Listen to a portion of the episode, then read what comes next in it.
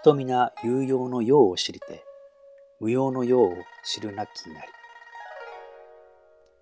誰でも役に立つものが役に立つことは知っているが、役に立たないものが役に立つことは知らない。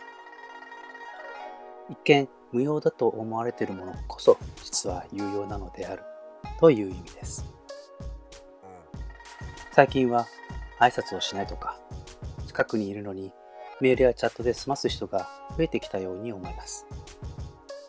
もちろん仕事では効率を追い求められます。だからといって表面上の有用さにとらわれるのではなく、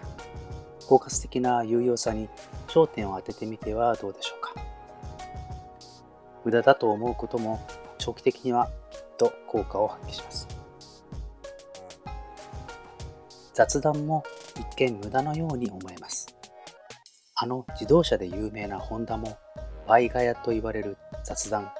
ブレーンストーミングの文化が根付いていました。ワイワイガヤガヤ話していると意外と良いアイデアが出てくるのだそうです。今では当たり前のコンパクトカーの走りであるシティという車を生んだのもこのワイヤガヤだそうです。イチローもこんなことを言っています。過去の無駄な出来事がどれ一つでも欠けていたら今の自分になることはできないと。